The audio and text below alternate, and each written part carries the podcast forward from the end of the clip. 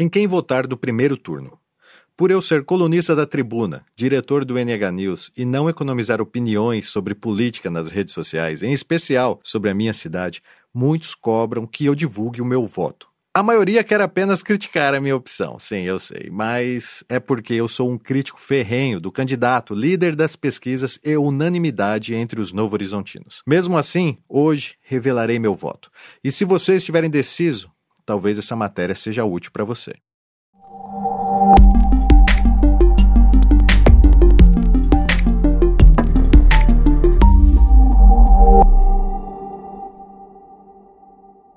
O voto no primeiro turno é o voto de esperança. É quando podemos escolher o candidato que representa nossa visão do mundo. Qual o Brasil ideal para os nossos filhos? Sim, é agora, no primeiro turno, que devemos fazer essa reflexão e escolher com esperança, jamais com ódio e independente das pesquisas eleitorais. Temos 13 opções para presidente, porém, está difícil escolher, né? Sim. Estamos em plena crise econômica e a maioria dos candidatos usam falsas promessas e mentiras úteis para fidelizar o eleitor indignado. Olha, eu também estou indignado, mas tenho uma grande preocupação em não piorar a nossa situação. Por isso, não citarei o candidato Bolsonaro hoje. Quero falar apenas de opções saudáveis para o nosso país e talvez até ajudar os indecisos. Mas antes de falar em quem eu vou votar, primeiro falarei em quem eu não vou votar e por quê.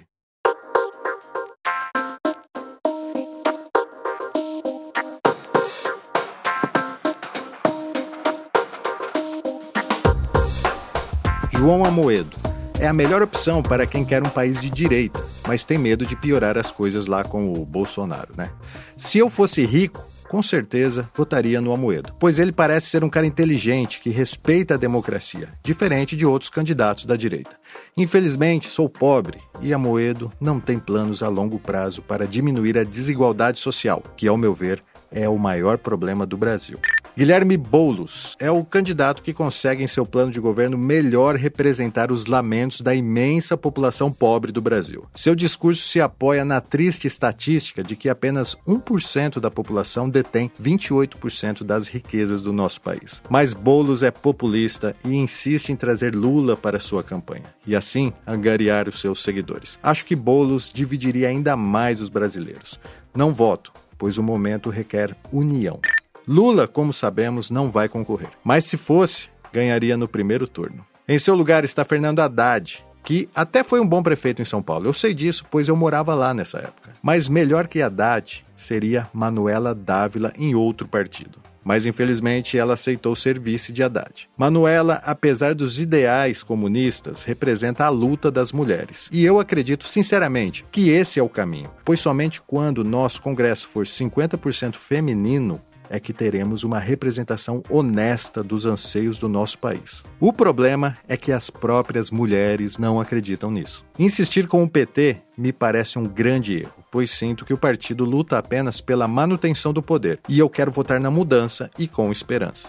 Ciro Gomes é um candidato que começou sua campanha cedo. Eu achei que ele seria uma boa opção no início, mas Ciro caiu no meu conceito quando descobri que a sua vice, Cátia Abreu, é envolvida com desmatamentos e trabalho escravo. Além disso, Ciro passou a investir em propostas populistas do tipo: vote em mim que eu vou tirar o seu nome do SPC, que, sinceramente, ao meu ver, é a mesma coisa que vote em mim que eu vou te dar uma arma de fogo, sabe?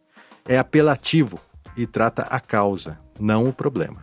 Aliás, um belo exemplo da causa do nosso problema é a contraditória candidatura de Geraldo Alckmin. Ele e o seu partido, PSDB, estão há 24 anos à frente do estado de São Paulo. Grande parte da culpa dessa desordem é deles.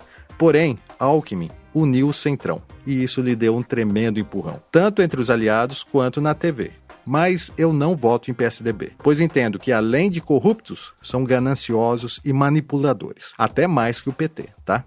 Além desses que eu detalhei aqui, talvez você se interesse por Álvaro Dias e Henrique Meirelles, candidatos que, no meu ponto de vista, representam a velha política, os acordões, o toma lá da cá. Enfim, eles não têm o meu apreço. Existem também mais candidatos, eu sei, mas são inexpressíveis para mim. Por isso, hoje, nesse podcast, não comentarei sobre.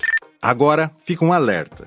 Esses argumentos que usei para justificar em quem não voto são todos questionáveis e reversíveis, pois estamos em campanha e se você pesquisar, vai achar os próprios candidatos dando versões alternativas sobre o que eu falei. Pesquisem, foi o que eu fiz, e assim encontrei minha candidata para o primeiro turno, Marina Silva.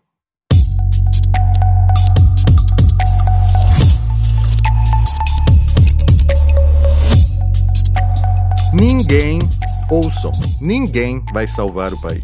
Quem acredita nisso está iludido. Todos eles têm prós e contras, mas eu consegui acalmar o meu coração imaginando a possibilidade de Marina Silva ser eleita presidente do Brasil. Você pode estar rindo, eu sei, mas será que a conhece? Marina é do Acre, ela nasceu em uma família paupérrima e somente aos 15 anos de idade é que teve acesso à educação. Foi trabalhando como doméstica e seringueira que Marina conseguiu se formar em História na Universidade Federal do Acre. Mais tarde, tornou-se ativista e, ao lado de Chico Mendes, lutou contra o desmatamento da Amazônia. Na década de 80, Marina se filiou ao PT e muitos torcem o nariz por isso. Mas vale lembrar que o PT dos anos 80 era um projeto de partido novo que nascia com muita esperança de mudança. Ela foi vereadora, deputada e senadora pelo Acre. Detalhe, sempre eleita como a candidata mais votada. Em seus mandatos, ficou conhecida por combater privilégios políticos e criar leis ambientais. Em 2003, foi nomeada ministra do Meio Ambiente e, apesar das inovações, Marina teve que lidar com a corrupção sistêmica dos ministérios. Fato que motivou ela a entregar a sua famosa carta de exoneração em 2008. Somente em 2009, assediada pelo Partido Verde, Marina se lançou como candidata a presidente do Brasil e obteve incríveis 20 milhões de votos. Em 2013, Marina saiu como vice de Eduardo Campos, mas como todos devem se lembrar, o avião em que ele estava caiu. Então Marina saiu candidata novamente e ficou em terceiro lugar com 22 milhões de votos. Em 2015, Marina oficializou seu próprio partido, a Rede Sustentabilidade, assim como a Moedo fez com o Partido Novo. A Rede é um partido moderno que defende a liberdade de expressão e não se define como direita ou esquerda, e sim livre para negociar com ambos os lados. Eu, sinceramente, prefiro partidos que se posicionem, mas a rede, acima de tudo, combate a corrupção. Foram eles que fizeram os pedidos de cassação de Aécio, Renan Calheiros e até da chapa Dilma Temer. Marina é a única candidata que defende a preservação dos museus brasileiros em seu plano e promete investir na cultura, que por acaso é o meu setor de atuação. Só isso já seria suficiente para eu apoiá-la. Mas tem outro detalhe: o seu vice é simplesmente o cara mais legal da política nacional. Eduardo Jorge, que foi um dos criadores do SUS e disputou a presidência em 2014, ficando em sexto lugar. Marina é evangélica, algo que particularmente não me agrada nem um pouquinho, pois eu acredito que religião e política não combinam mas fiquei confortável ao descobrir que Silas Malafaia e Feliciano são desafetos de Marina. Um ótimo sinal, pois são perfeitos exemplos de falsos profetas que usam da ignorância de seus fiéis para perpetuar o poder e atuar em causa própria. Muitos vinculam a imagem de Marina com a de uma mulher fragilizada, mas eu, enquanto pesquisava sobre a vida dela, tive certeza que isso é puro preconceito, pois muitas dessas pessoas aí que clamam por autoritarismo na política jamais seriam machos o suficiente para sobreviver a um décimo do que Marina passou. Ela é negra, perdeu a mãe com 14 anos. Sua origem é pobre, luta pela igualdade, defende a natureza e prega a união dos brasileiros. Eu consigo me sentir esperançoso imaginando Marina como a minha presidente. Por isso, no primeiro turno, o meu voto é dela. Se você se interessou por Marina, saiba, o número dela é 18.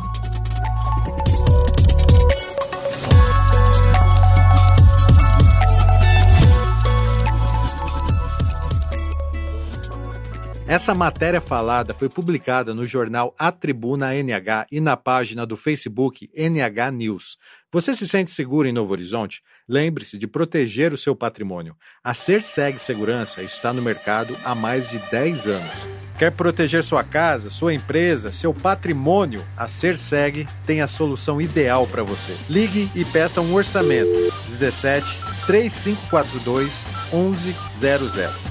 Se preferir, acesse o site www.cersegsegurançaprivada.com.br www.cersegsegurançaprivada.com.br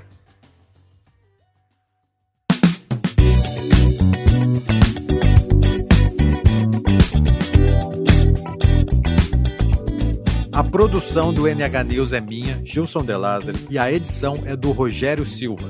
Se você gosta do NH News, saiba que pode ser um patrono e assim ajudar nessa missão, que é valorizar a cultura, levar informação e livrar a cidade de antigos estigmas, principalmente no âmbito político. Acesse o meu blog que se chama Blog do Gilson De. Lá, além de poder ler e ouvir as matérias passadas, você vai entender como ser um patrono e assim ajudar nessa missão. Se preferir, você pode receber toda semana essa matéria falada gratuitamente no seu WhatsApp. Meu nome é Gilson De Lázari e foi um prazer falar de Novo Horizonte com vocês. Até a próxima.